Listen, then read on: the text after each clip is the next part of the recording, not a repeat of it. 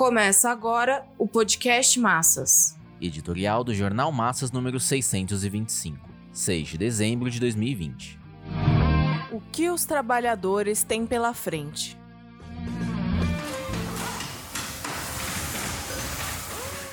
Nem bem as eleições foram concluídas e o noticiário retomou os tétricos números da pandemia. A contaminação continua fora de controle, as mortes diárias se mantêm em altos patamares e os leitos e UTIs voltaram a ser preenchidos. O governo de São Paulo anunciou a volta de ações destinadas ao isolamento social. O prefeito reeleito Bruno Covas fez um discurso de posse contra o negacionismo. E o ministro da Saúde, General Pazuello, avaliou que não há com o que se preocupar. A posição de Bolsonaro é de que não permitirá retroceder da normalidade. Covas se arrependeu do que disse e procurou se reconciliar com Bolsonaro. Esses foram os primeiros dias do pós-eleições. Os explorados, pobres e miseráveis foram arrastados pela política burguesa sem ter a mínima noção de que suas condições de existência vão piorar em vez de melhorar. Os reformistas e centristas que foram arrasados eleitoralmente se encontram presos à camisa de força das desavenças dos governantes, serviçais do grande capital.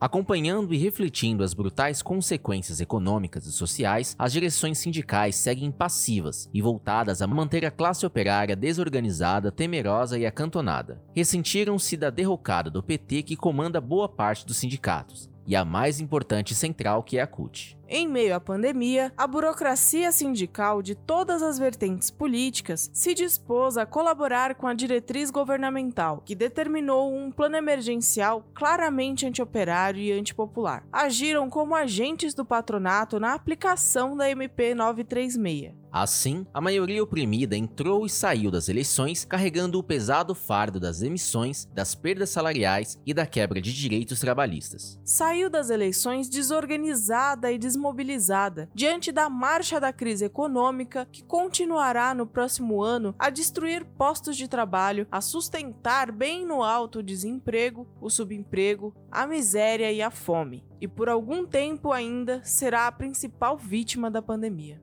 A guerra da vacina entre Bolsonaro e governadores, entre os laboratórios e entre as potências capazes de produzi-la, evidencia a lei econômica de que sempre os interesses dos capitalistas estarão acima das necessidades da maioria explorada. Os bandos de abutres armaram uma guerra comercial em torno à vacina, em disputa pela maior lucratividade. Aproveitam a inércia das massas e a colaboração de suas direções para imporem condições à esmagadora maioria dos países de economia atrasada e semicolonial. E seus governos títeres, como os do Brasil, se sujeitam à bárbara guerra comercial e disputas estratégicas pelo mercado mundial. Vimos e vemos que não há como desvincular os efeitos sanitários da pandemia pandemia dos efeitos de ordem econômica e social. Entre outras palavras, entre a doença, o desemprego, o salário e a miséria. Os credores da dívida pública, internos e externos, perseguem um único objetivo: manter o saque do Tesouro Nacional. O argumento agora é o de que os gastos com a pandemia exigem reativar o plano de privatização e pôr na ordem do dia as contrarreformas, a começar pela reforma administrativa. A burguesia não aceita aumentar a carga tributária acima do que seja possível transferir para as massas consumidoras. A orientação é concentrar as ações no leilão dos Correios, Eletrobras, Petrobras e etc. O ataque ao funcionalismo é parte desse plano. É preciso ainda ter claro que se avançará a terceirização nas modalidades de trabalho online. O processo de precarização das condições de trabalho sofrerá um salto, caso a classe operária e demais explorados não reajam prontamente. A elevação dos preços da cesta básica e da tarifa de energia elétrica atingirão mais duramente ainda a vida dos trabalhadores. O fim do auxílio emergencial, de míseros 300 reais, golpeará milhões que vivem abaixo da pobreza absoluta. São os efeitos perversos do capitalismo em decomposição, baseado na extrema concentração de riqueza de um lado e expansão da pobreza de outro. A vanguarda com consciência de classe tem pela frente a tarefa de retomar o combate em duas frentes: contra os ataques do governo e da burguesia e contra a política de conciliação de classes dos partidos reformistas e da burocracia sindical. O Partido Operário Revolucionário chama os trabalhadores a exigirem que os sindicatos, as centrais sindicais e os movimentos rompam com a política de colaboração com os exploradores e iniciem imediatamente a organização da luta nacional pelos empregos, salários,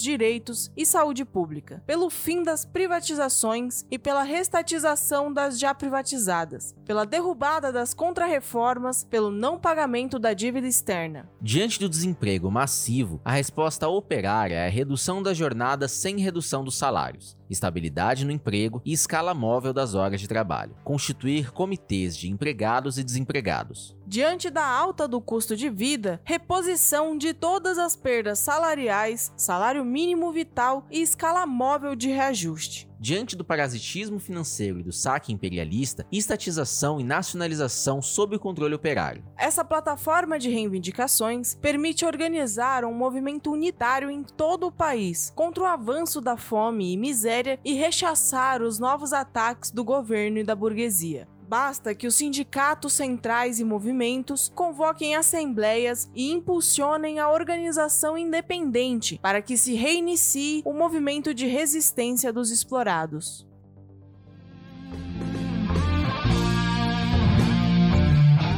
Esse podcast é apresentado pelo Partido Operário Revolucionário, membro do Comitê de Enlace pela Reconstrução da Quarta Internacional. Para mais informações, acesse pormassas.org.